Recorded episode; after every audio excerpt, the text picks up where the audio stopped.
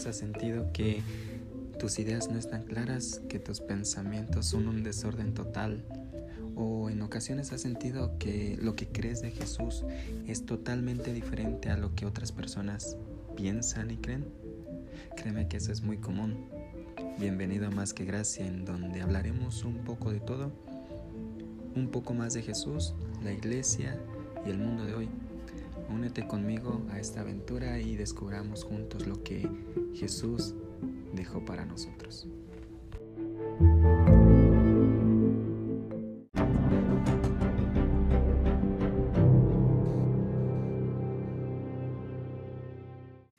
Bueno, estamos en medio de una pandemia. No sé si es la más grande de la historia o una de las más grandes, pero nos tocó vivir en tiempos de coronavirus. Ustedes no me dejarán mentir que abrimos Facebook, abrimos Twitter, abrimos YouTube, abrimos Instagram.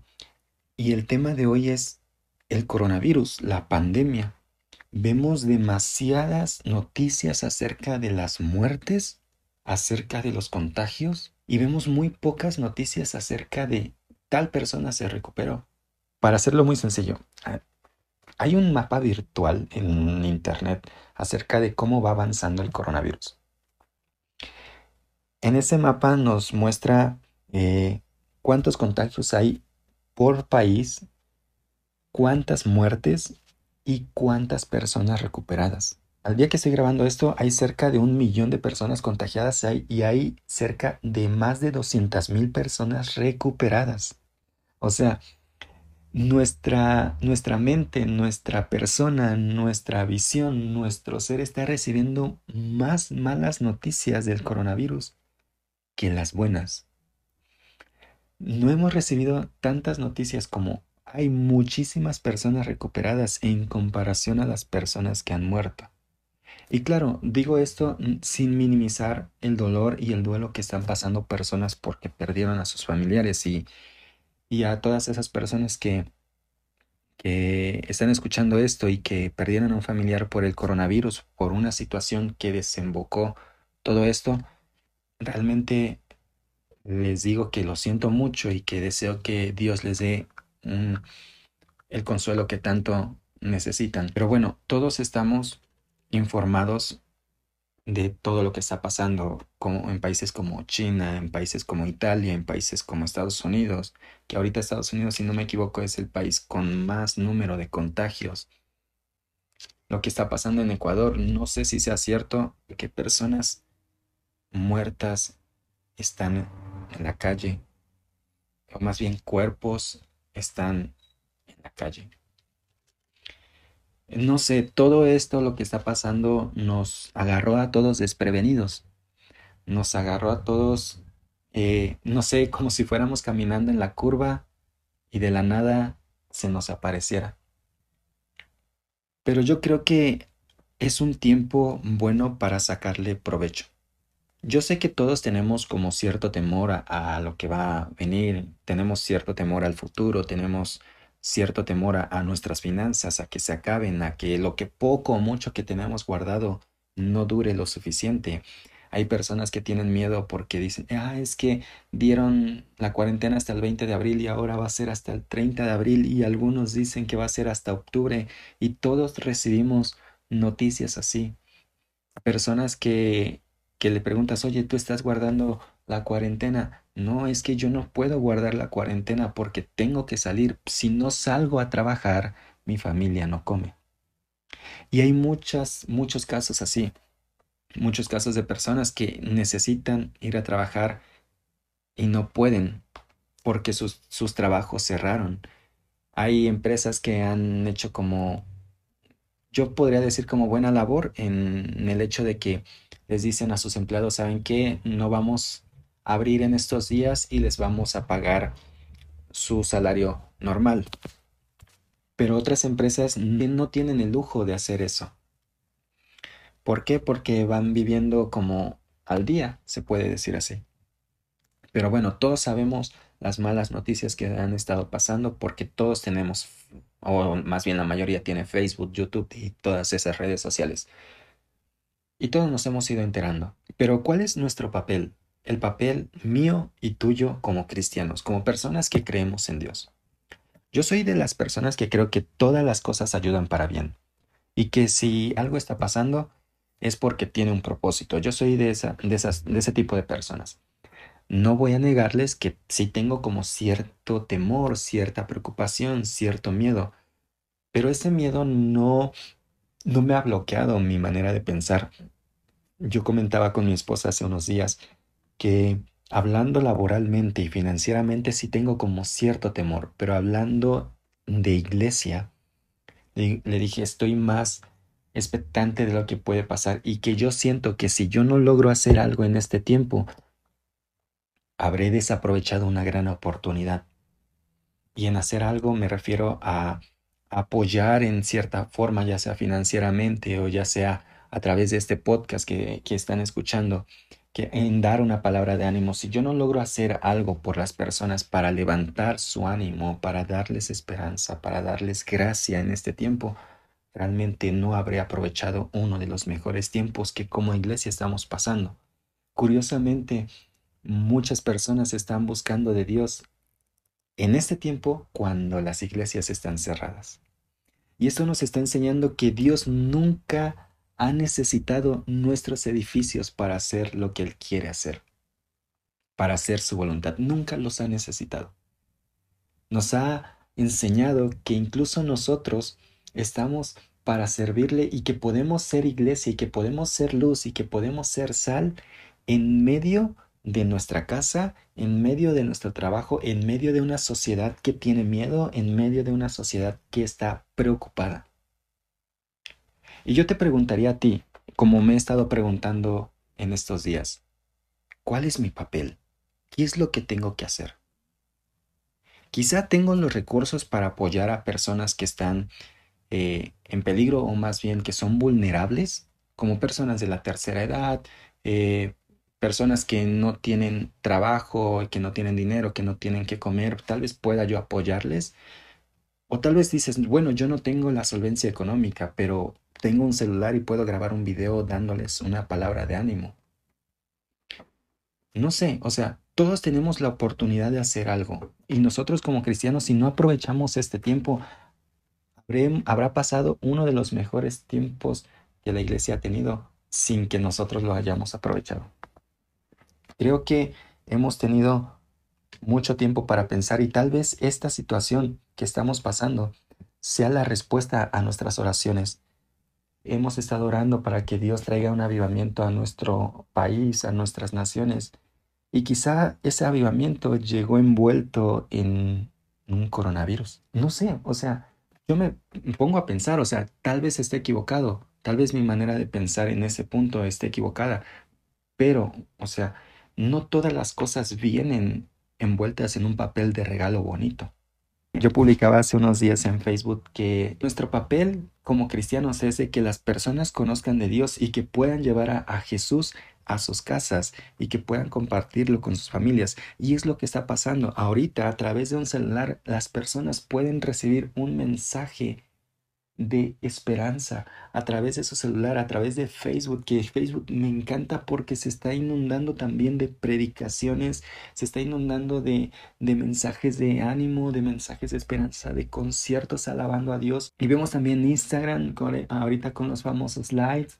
Eh, con los en vivos con, que están haciendo personas. Realmente me, me encanta todo eso porque por todos lados nos están hablando de las malas noticias y también por todos lados las personas están haciendo algo para dar ánimo y dar esperanza. Recuerdo esa historia de, de Moisés en donde tiene miedo de ir con el faraón por todo lo que ha pasado y Dios le dice, ¿qué es lo que tienes en tu mano? Y le dice, tengo esta vara y Dios ocupa esa vara para mostrarle a Moisés el plan que él tenía para él y vemos a lo largo de la historia cómo Moisés utilizó esa vara para mostrar las proezas de Dios. Es decir, yo me puedo preguntar en este momento, ¿qué es lo que yo tengo a la mano para poder dar ánimo, para poder traer libertad a, a las personas de toda preocupación, de todo temor, de todo miedo? ¿Qué es lo que tenemos a la mano? Hay un versículo que me encanta que dice que el verdadero amor echa fuera el temor o echa fuera el miedo. El verdadero amor echa fuera el temor. Es decir, si las personas están con miedo, la Biblia nos dice que el amor lo saca, lo quita. Pero bueno, ¿a qué clase de amor se está refiriendo? Es más que claro que se está refiriendo al amor de Dios, el amor el cual da las cosas sin importar lo que va a recibir, el amor que da las cosas sin condición, el amor que da las cosas por compasión, que da las cosas porque las personas lo necesitan. Bueno, ¿qué tienes en casa? Ah, mira, yo compré mi despensa, tal vez mi vecino tiene, no tiene nada que comer, pero a mí me sobra, no sé, un kilo de esto, le puedo dar y le estoy dando. Tal vez ese vecino no me va a responder de la misma forma, pero yo estoy dando amor.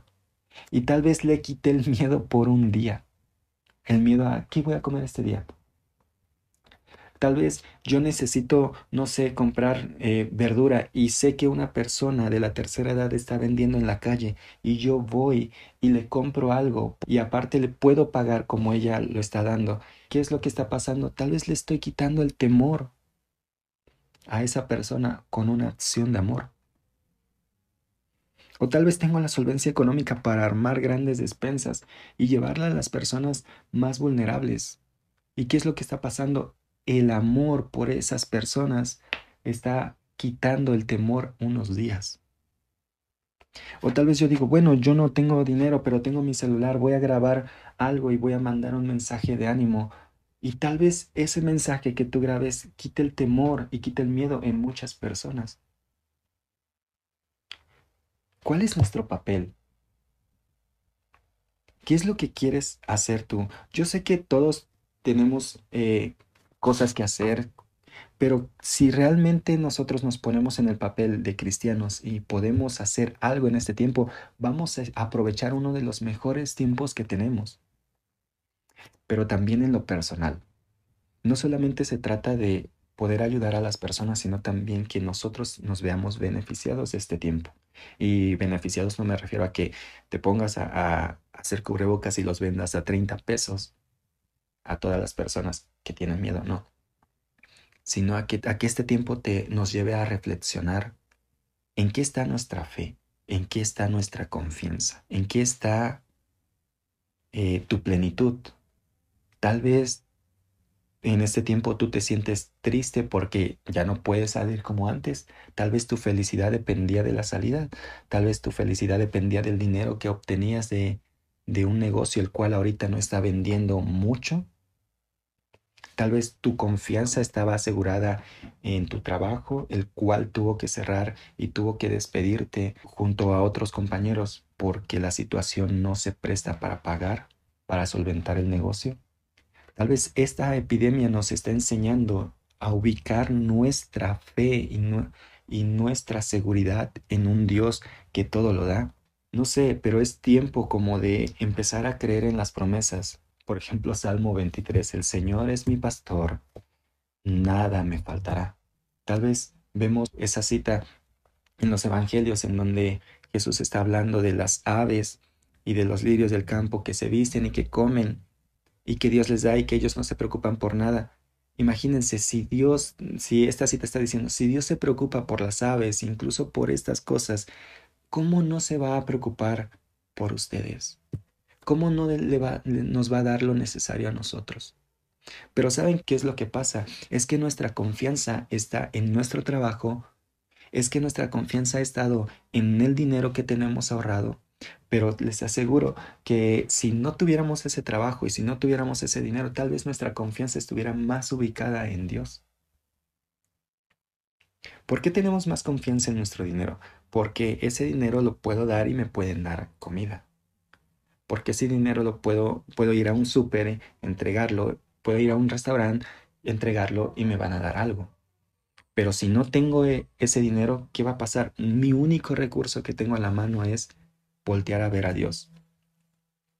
Pero claro, hablando en temas así como ya muy, como muy pesimistas, si, si no es la palabra equivocada. Pero tenemos un Dios el cual se preocupa por ti, el cual te ama, el cual no te deja solo. Dice David, he visto todo, pero nunca he visto a un justo mendigando pan. ¿Qué es lo que te preocupa en este tiempo? ¿Tu trabajo? Dios puede suplir un trabajo. ¿Qué es lo que te preocupa? ¿Tus finanzas? Dios es más que finanzas. Dios es un proveedor. ¿Qué te preocupa? ¿Tu salud? Tenemos a un Dios que es sanador. Yo lo que quiero en este tiempo o con esto que les estoy hablando es de que podamos ubicar nuestra fe, nuestra confianza en Dios. Eh, yo sé que estamos viendo yo sé que estamos viviendo un tiempo difícil, o sea, yo también tengo la espinita y esto va a durar hasta abril solamente y vemos noticias y todo esto. Yo lo que quiero es que hagamos como esa canción de Hilson que ha estado sonando últimamente. No escucharé al miedo. Que si ves que tantas muertes hay y que eso te genera miedo, no escuches el miedo. Escucha lo que Dios ha dicho. Y si Dios ha dicho que Él es tu pastor y que nada te va a faltar, nada te va a faltar. Y si Dios ha dicho que Él es tu abrigo, Él te protegerá. Que si Dios te ha dicho que es tu proveedor, nada va a faltarte, no tendrás necesidad y siempre vas a tener lo necesario. Y es más, Dios no es de los que dan solamente lo que necesitas, sino que da más para que puedas compartir. Es tiempo de que nuestra fe esté bien ubicada en Dios, en aquel que creó todas las cosas. Imagínense, tenemos nuestra, nuestra confianza en dinero, en trabajo, en lo que tenemos, en, en lo que tenemos como bienes. Pero Dios es el dueño de todo. Dice la palabra que Dios es dueño de todo el universo, que es dueño de la tierra y todo lo que hay en ella. Entonces, si tengo un Dios que es mi Padre y es dueño de todo, ¿creen que nos va a negar algo? No, Dios no es así. Yo en este momento oro para que las personas puedan tener fe en medio de esta crisis, para que nosotros podamos ver nuestro interior y decir, ¿dónde están mis prioridades? ¿Cómo están mis prioridades acomodadas? ¿Dónde está mi confianza? Y que como cristianos podamos ver este tiempo como uno de los mejores tiempos que ha pasado y aprovecharlo de una manera muy fuerte. O sea, si tienes Facebook, eh, no compartas cosas que digan las noticias, comparte un mensaje de fe, que claro, no estoy diciendo que no estemos informados, tenemos que estar informados, pero comparte un mensaje de fe. Si ves que, que el gobierno de tu país está diciendo algo o algo que tú estás en desacuerdo con él, ¿sabes qué? Que hagan lo que quieran. Realmente a mí no me gustaría estar en la posición que ellos tienen, estar a cargo de un país en medio de esta pandemia. Pero si lo que ellos hacen creen que está bien para el país, adelante que lo hagan. Nosotros tenemos la información adecuada que nos han brindado para hacer las cosas. Pero ¿qué pasa? Se los digo por, se los digo porque yo lo tuve que entender en esos días. Yo no tengo que estar criticando al país, yo no tengo que estar criticando a mi presidente por lo que hace, sino estar orando por él, para que Dios le dé la sabiduría y él pueda guiar y Dios lo pueda guiar en este tiempo de crisis. Mi papel como cristiano es estar buscando de Dios y tratar de buscar la manera de ayudar a otras personas, de tratar de compartirles gracia a otras personas, de buscar la manera de que más personas conozcan de Dios. Ahorita con los servicios en línea, si tu iglesia está compartiendo en línea, comparte el servicio, Tal vez uno de tus contactos, tal vez uno de tus amigos en Facebook o uno de tus seguidores de Instagram necesita esa palabra que dio tu pastor o que dio un líder de tu iglesia. Yo estoy convencido de que este es un tiempo bueno. Sí, es un tiempo de crisis, pero las mejores personas han salido de los tiempos de crisis. Cuando pase todo esto, veremos una iglesia mejor, más humana con más gracia, con más misericordia. ¿Por qué? Porque logramos aprovechar este tiempo. Que Dios les bendiga. Espero que les haya animado un poco. Recuerden, nuestra confianza en Dios es lo que nos va a sostener este, en este tiempo. Eh, si crees que le puede gustar a alguien esto o le puede interesar, pues lo puedes compartir. Eh, mi nombre es Fer y estamos aquí en Más que Gracia.